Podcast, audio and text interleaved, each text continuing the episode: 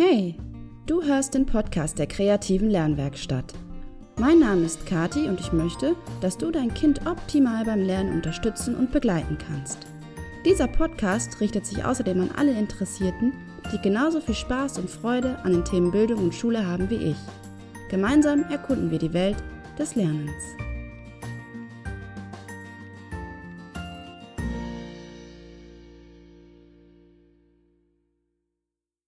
Hey, schön, dass du wieder mit dabei bist. Ich begrüße dich zu einer neuen Folge Werde zum Lerncoach für dein Kind. Ich sitze hier an meinem Schreibtisch, das Fenster ist geöffnet, die Vögel zwitschern, die Sonne strahlt hinein. Unter meinem Schreibtisch liegt wieder mein Hund, also falls du wieder komische Schnarchgeräusche hörst, es ist die liebe Dora. Heute soll es in der Podcast-Folge um das Thema Rechenschwäche gehen. Eine Rechenschwäche hat nichts damit zu tun, dass man in Mathe nicht, nicht so ein bisschen nicht gut ist, sondern es ist wirklich ein schwerwiegendes äh, Verständnisproblem. Und ich weiß nicht, wie es dir geht, aber ich kann über mich sagen, dass ich zum Beispiel auch nie eine Leuchte in Mathe war. Und ähm, ganz ähnlich hat das auch immer mein Lehrer auf den Elternsprechtagen formuliert. Meine Mama kam dann immer nach Hause und sagte, ja, hm, das ähm, ist ausbaufähig. Und äh, bereits in der Grundschule hab, haben mir so Textaufgaben Kopfschmerzen bereitet. Und so ging es dann irgendwie auf dem Gymnasium weiter. Und wenn ich dann schon so eine Aufgabe gelesen habe, von wegen fährt ein Zug in Bahnhof A mit einer Geschwindigkeit von 120 Stundenkilometern los und der zweite Zug fährt in Bahnhof B los zu der Uhrzeit XY. Die Frage ist, wann treffen sich die Züge? Und meine Reaktion, ohne, also wirklich, ich übertreibe nicht, meine Reaktion war jedes Mal, oh, wer soll das ausrechnen können? Und dann kam so eine Panik hinterher und ich habe mich einfach irgendwie hinterm Buch versteckt oder am, am Pult. Auf jeden Fall habe ich da bestimmt nichts gerechnet. Und irgendwann, das gebe ich auch gerne zu, ähm, war mir das dann auch gleich, was im Matheunterricht passierte. Und trotz der vielen Nachhilfestunden, die ich wirklich hatte und ähm, wo ich auch äh, teilweise wirklich motiviert war, tat sich einfach nichts. Und ich habe dann einfach resigniert und habe einfach hingenommen, was, was so um mich passiert ist. Denn die Lampen wollten einfach nicht leuchten. Ja, meine Mathe-Note war dann irgendwie so im Bereich zwischen 4 minus und bis 5. Einmal habe ich sogar die Erfahrung gemacht, dass ich eine 6 geschrieben habe. Das war wirklich, das war sehr schlimm. Und ähm, zum Glück durfte ich dann im Abi das, äh, äh, das Fach Mathe endlich abwählen. Naja, Mathe war für mich immer eine Qual und äh, ist für mich bis heute manchmal noch ein Rätsel. Und auch heute habe ich noch nicht sonderlich viel Lust, ähm, bei schwierigen Matheaufgaben irgendwie mitzudenken. Ähm, wie zum Beispiel bei so einem unbekannten, um, so einem, ähm, ach, was rede ich denn da, bei so einem bekannten Umfüllrätsel, das kennt ihr bestimmt. Du hast ein, ein ähm, 7 Liter äh, Behältnis und ein 3 Liter Behältnis Fülle um, dass sie nachher in beiden 5 sind oder so ähnlich.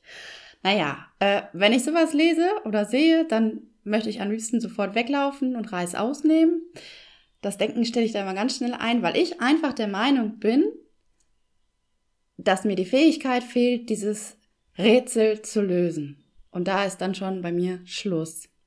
Kognitiv würde ich das bestimmt hinkriegen, wenn ich mich ein bisschen anstrengen würde, aber ich blockiere halt sofort. Und nein, ich habe definitiv keine Rechenschwäche. Aber Mathe ist für mich eben ein, manchmal ein rotes Tuch und ähm, doch noch öfter, als ich möchte, mit negativen Gefühlen irgendwie verknüpft. Naja, so ganz kommen wir aber normal ähm, in der heutigen Welt und auch früher nicht äh, ohne ähm, Grundrechenarten aus. Die Grundrechenarten sind Schlüsselkompetenzen und ähm, diese Grundrechenarten, also plus, minus, mal, geteilt, gehören ja ebenso wie, die Ausreich wie eine ausreichende Lese- und Schreibkompetenz ähm, ja, zu den Schlüsselkompetenzen unserer heutigen leistungsorientierten Gesellschaft. Und eine schlechte Mathematiknote wiegt sich ja jetzt nicht unmittelbar in der Schule so richtig negativ aus und erzeugt Druck, sondern sie sind ja auch insbesondere für das spätere Berufsleben in vielen Bereichen eher hinderlich. Denn, weiß ich nicht, also das ist jedenfalls mein Gefühl. Mathe, die Mathematiknote ist häufig wirklich wichtig, ne? Zumindest wenn es dann eher in so wirtschaftliche Berufe geht. Ja, ist leider so. Wenn man sich aber im Abi oder auch in den Abschlussklassen die Mathematiknote durch komische Rechenarten versaut, ähm, dann sagt das ja nicht unbedingt etwas über die ähm, Leistungsfähigkeit im Fach Mathematik aus. Ja, wer ähm, jedenfalls Schwierigkeiten im Umgang mit Zahlen hat, sieht sich ähm, mit Hürden konfrontiert, die sich jetzt nicht nur im schulischen oder später dann im, im ähm, wirtschaftlichen und im Berufsleben zeigen, sondern sie haben durchaus auch Auswirkungen auf das soziale Leben. Und ganz besonders dann, wenn man eben unter einer Dyskalkulie leidet, so heißt nämlich der so, das ist der Fachbegriff für eine Rechenschwäche. Genau, und ich gebe euch mal ein Beispiel, wie sowas aussehen könnte. Stellen wir uns mal vor, da ist die Leonie. Leonie ist 16 Jahre alt und trifft sich mit ihren Freundinnen bei ihren Eltern zu Hause. Das sind eigentlich ganz ähm, sechs ganz nette, aufgeschlossene junge Mädchen und ähm, die besten Freundinnen und sie wollen jetzt mal gemeinsam eine Lasagne kochen. Wenn ich früher mit meinen Freundinnen gekocht habe, dann war das immer ein Riesenevent. Das war wirklich ein schön, meistens sehr, sehr schöne Abende und wir haben uns total drauf gefreut und die Stimmung war ausgelassen. Und nun bei Leonie und ihren Freundinnen ist das so, dass das Rezept für die Lasagne hat ihn ähm, die Mutter einer dieser Freundin aufgeschrieben und es ist ausgelegt für vier Personen. Jetzt fällt den Mädchen auf, dass das Rezept und die Personenanzahl ja gar nicht zusammenpassen müssen, äh, passen und dass das Rezept jetzt erst auf die Personenzahl angepasst werden muss. Nämlich von vier auf sechs Personen. Und schnell herrscht jetzt hier vermeintliche, also wirklich nur vermeintliche Einigkeit, dass das Rezept ja ganz einfach umzurechnen ist. Jede der Freundinnen sucht sich also schnell einen Zubereitungsschritt ihrer Wahl aus. Die Nele, die möchte lieber die Zwiebeln schneiden und Annika will das Hackfleisch anbraten und so weiter. Leonie, die ja eigentlich auch sehr aufgeschlossen ist und wirklich immer einen äh, guten Draht zu ihren Freundinnen hat und möchte, dass es allen gut geht, hat sich komischerweise bereits beim Wort Personenanzahl und bei den verschiedenen Zahlen, nämlich hier vier und sechs, aus dem Gespräch zurückgezogen, so dass sie am Ende jetzt die Tomatensoße zubereiten soll. Hm. Leonie nimmt sich also vor, völlig verunsichert das Rezept und liest sich erstmal durch. 100 Milliliter, Milliliter Tomatenmark, 250 Gramm passierte Tomaten, 250 Milliliter Wasser, 3 Teelöffel Brühe, Pfeffer, Salz und Kräuter. Für Leonie, die jetzt aber unter einer Dyskalkulie, also unter einer Rechenschwäche leidet, ergibt sich nun ein Problem. Zum einen hat sie wahrscheinlich ein grundsätzliches Problem, vielleicht sogar sich unter den Zahlen oder diesen Mengenangaben ähm, einen Wert oder eine Menge vorzustellen, weswegen sie vielleicht Schwierigkeiten hat, die Zutaten genau abzuwiegen bzw. abzumessen. Da kann man sich aber auch immer noch über ähm, eine digitale Küchenwaage sehr gut behelfen. Aber sie wird wahrscheinlich große Schwierigkeiten haben und es kaum schaffen, die Mengenangaben des Rezepts von vier auf sechs Personen umzurechnen. Jedenfalls nicht ohne Hilfe und nicht in der Kürze der Zeit. Ja, Leonie hat wahrscheinlich jetzt wirklich Bauchschmerzen. Die Geschichte von Leonie ist äh, absolut frei erfunden. Ich finde aber, sie zeigt, welche sozialen Beeinträchtigungen mit einer ausgeprägten Rechenschwäche einhergehen können. Vermutlich kannst du dir vorstellen, mit welchen Gedanken, Gefühlen oder Ängsten Leonie konfrontiert wird. Die Angst, dass ihre Schwäche auffliegen und sie bloßgestellt werden könnte, oder die Angst vor blöden Kommentaren. Hinzu kommt dann auch noch das belastende Gefühl, anders, dumm oder nicht intelligent zu sein. Und hier ist eine umfassende Förderung für so ein Mädchen dann ganz dringend notwendig, um sie als Betroffene oder um den Betroffenen ein soziales Miteinander äh, und auch Orientierung im Alltag zu ermöglichen. Ja, das ist das Beispiel. Jetzt fragst du dich vielleicht, okay, mein Kind ist jetzt nicht 16 und musste in der letzten Zeit auch kein Lasagne-Rezept umrechnen. Mein Kind kann Mathe vielleicht jetzt nicht so gut oder hat ein paar Probleme. Was sind denn jetzt die Anzeichen einer Dyskalkulie? Ja, also eine Dyskalkulie äußert sich ähm, meistens schon oder sehr oft, sehr häufig schon im Vorschulalter. Und die betroffenen Kinder tun sich schon hier schwer mit Mengenangaben oder mit Maßen.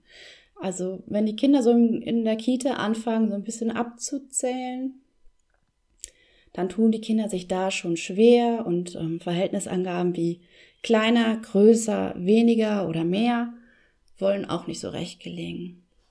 Äh, außerdem haben sie auch kaum ein Gefühl für zeitliche Abfolgen und ähm, ja, sie zeigen schon Probleme beim Abzählen von Gegenständen. Äh, Im Grundschulalter zeigen sich die Probleme dann häufig beim Erlernen der Uhr. Das ist, äh, das ist ganz witzig. Also, na, witzig ist es eben nicht. Es ist schade.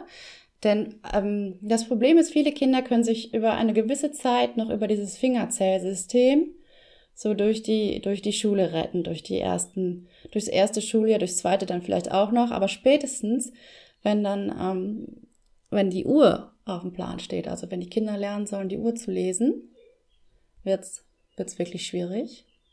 Denn viele äh, dyskalkule Menschen haben Probleme mit Reihenfolgen und Serien. Wie zum Beispiel Wochentage, Monate und Uhrzeiten.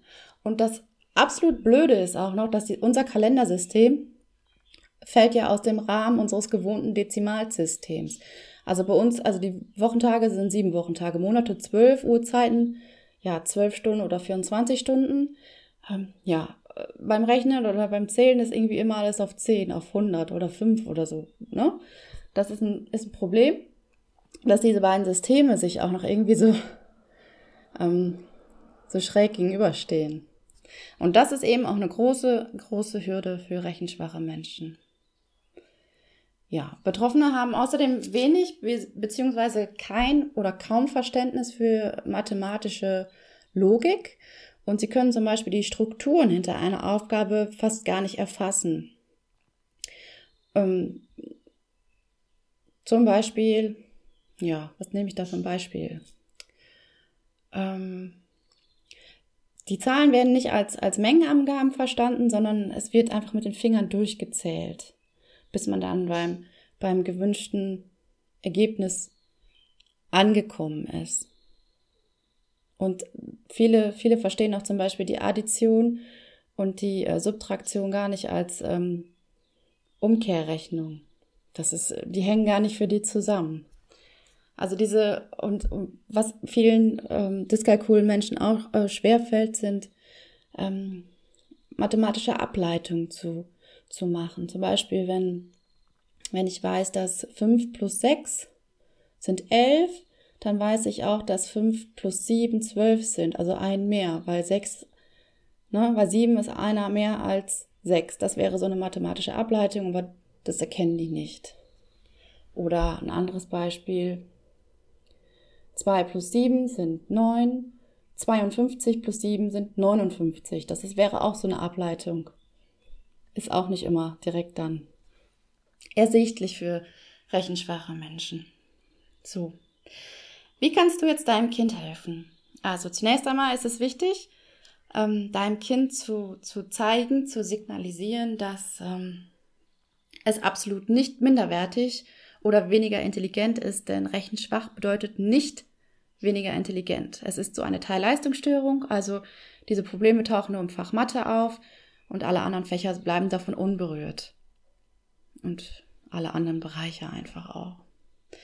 Und als ähm, Mama oder als Papa kannst du ähm, deinem Kind den Druck nehmen äh, und die Frustration und die Angst nehmen, ähm, indem du ihm den Grund für seine Matheprobleme erklärst. Also es ist häufig so, dass ähm, ganz viel im Argen liegt und dann kommt so eine Diagnose Dyskalkulie und dann ist erstmal, da muss man erstmal schlucken, weil das wünscht sich natürlich niemand, für sich selbst nicht und auch für die eigenen Kinder nicht. Aber von dieser, von diesem, von dieser Diagnose kann man dann wieder nach vorne blicken. Dann geht es wieder so in Richtung, in Richtung Zukunft. Und ähm, das hilft allen. Ne? Es ist, ähm, dann kann man die Situation so ein bisschen annehmen und äh, Lösungsansätze suchen. Genau. Ähm, was du auf jeden Fall auch tun solltest, ist ähm, die Stärken deines Kindes zu fokussieren und immer wieder darauf zu verweisen. Ähm, denn so kann dein Kind dann sein Selbstvertrauen wieder aufbauen und das wird ausgebaut und dein Kind ähm, gewinnt Vertrauen in die eigenen Fähigkeiten und das ist, das ist unglaublich wichtig. Außerdem solltest du dein Kind auch für seine Bemühungen immer loben, für seine Bemühungen und Anstrengung und für sein Durchhaltevermögen und seinen Fortschritt, sei es auch noch so klein. Also, dass jeder kleinste Fortschritt ist so wahnsinnig wichtig und es ist so, so wichtig, dass du diesen Fortschritt siehst und den anerkennst. Denn das ist nochmal so ein richtiger Motivationsschub für dein Kind. Ähm, du solltest außerdem vermeiden, ähm, einen Erwartungsdruck auf dein Kind auszuüben. Also zum Beispiel so ähm, vielleicht dein Kind bekommt jetzt Nachhilfe im Fach Mathe oder geht auch zur Lerntherapie oder in den Förderunterricht oder ihr habt in der Schule besondere Fördermaßnahmen eingeleitet. Ähm, auch wenn das erstmal super klingt, bau den Druck nicht zu hoch auf. Also akzeptiere einfach erstmal die Rechenschwäche deines Kindes und wenn ihr damit, ja, wenn ihr damit d'accord seid, dann dann wird auch so der Druck vom Kind so ein bisschen genommen, ne? Genau. Dein Kind braucht Zeit, viel, viel Zeit und was dyskalkule Kinder auch brauchen, es sind unglaublich viele Wiederholungen, also Übungen, Übungen, Übungen. Ähm, manchmal teilweise äh, wiederhole ich mit, mit den Kindern, die zu mir in die Lerntherapie kommen, wirklich so, so viele Male die Rechenwege, die Rechenschritte und irgendwann kommt dann so der Moment, da macht es Klick und dann ist es verstanden und dann ist es auch sicher verankert. Aber Wiederholung, Wiederholung, Wiederholung, das ist etwas, was das Kind auf jeden Fall braucht. Genau. Ähm, sei, sei bitte auch offen gegenüber Ratschlägen von Lehrern und ähm, nimm im Zweifel halt diese professionelle Hilfe an damit so fundamentale Rechenfertigkeiten beziehungsweise diese Grundkenntnisse ausgebaut und gesichert werden. Ne? ne? Nur weil, nur wer Addition, Subtraktion, äh, Multiplikation und Division wirklich sicher beherrscht, kommt in Mathe langfristig gut durch. Also da darf nicht gemogelt werden. Nichts mit auswendig lernen, hier dieses äh, kleine Einmaleins. Die Struktur dahinter muss verstanden werden. Äh, Vorsicht bei, bei, ähm, bei Tipps, bei Rechentipps oder Tricks, die man ja manchmal so kennt, zum Beispiel bei, bei der Addition, wird manchen Kindern dazu geraten, die größere Zahl nach vorne zu stellen, weil es dann irgendwie leichter ist fürs Kind. Ja, mag sein. Das Problem aber ist, das Kind weiß nicht unbedingt, dass es nur für die äh, Addition gilt und nachher stellt es auch bei der Multiplikation, ach, bei der Division oder bei der ähm, Subtraktion irgendwas durcheinander und denkt sich, hm, das funktioniert überhaupt nicht. Mist. Ne? Aber Mama hat gesagt, ich muss das so machen, dann ist es einfacher. Also besser nicht, ne? Das Kind darf keine, keine 50-50 Chance haben. Es muss immer ganz, ganz sicher sein, es gibt nur diesen einen Weg und der ist richtig. Es darf sich nicht entscheiden können zwischen A und B. Genau. Mein letzter Tipp, Übe dich in Geduld. Hab Geduld. Geduld haben wir im Moment alle sehr viel in dieser Corona-Zeit. Ja, das ist auch auf jeden Fall angesagt bei einer Dyskalkulie. Geduld, Geduld und ganz, ganz viel Verständnis, Zuversicht, dass alles gut wird. Und diese Zuversicht, die wünsche ich dir auch für die kommenden Wochen, ich bin gespannt, was die Bundesregierung jetzt am Wochenende entscheidet äh, bezüglich der Corona-Kontaktsperre. Ich bin sehr gespannt. Ich bin absolut gespannt, wie es weitergeht mit den, mit den Schulen. Ja, hoffen wir das Beste und ich hoffe auch das Beste. Gut. Dieser Podcast ist kostenlos und wenn er dir gefällt, dann lass mir doch eine Bewertung bei Spotify oder iTunes da. Oder du abonnierst meinen Podcast und ich würde mich sehr darüber freuen. Wenn du Fragen, Anregungen und Wünsche hast, dann melde dich herzlich gern bei mir. Ich freue mich wirklich sehr über deine Rückmeldung, auch wenn du irgendwie zum Beispiel Fragen zum, zum Rechnen hast oder ob, ähm, über zur Dyskalkulie. Frag mich gerne, ich bin für dich da. Alle genannten äh, Werke, Menschen, ich glaube, heute habe ich nichts genannt, verlinke ich dir aber sonst selbstverständlich auf meiner Webseite www.kreative-lernwerkstatt.net. Außerdem findest du mich auch auf Instagram und Facebook. Hier heißen meine Seiten jeweils Kreative Lernwerkstatt, alles zusammengeschrieben. Die nächste Folge des Podcasts gibt es ab dem 15. Mai zu hören. Wow, Wahnsinn! Und bis dahin wünsche ich dir und deinem Kind alles Gute und Liebe. Deine Kathi.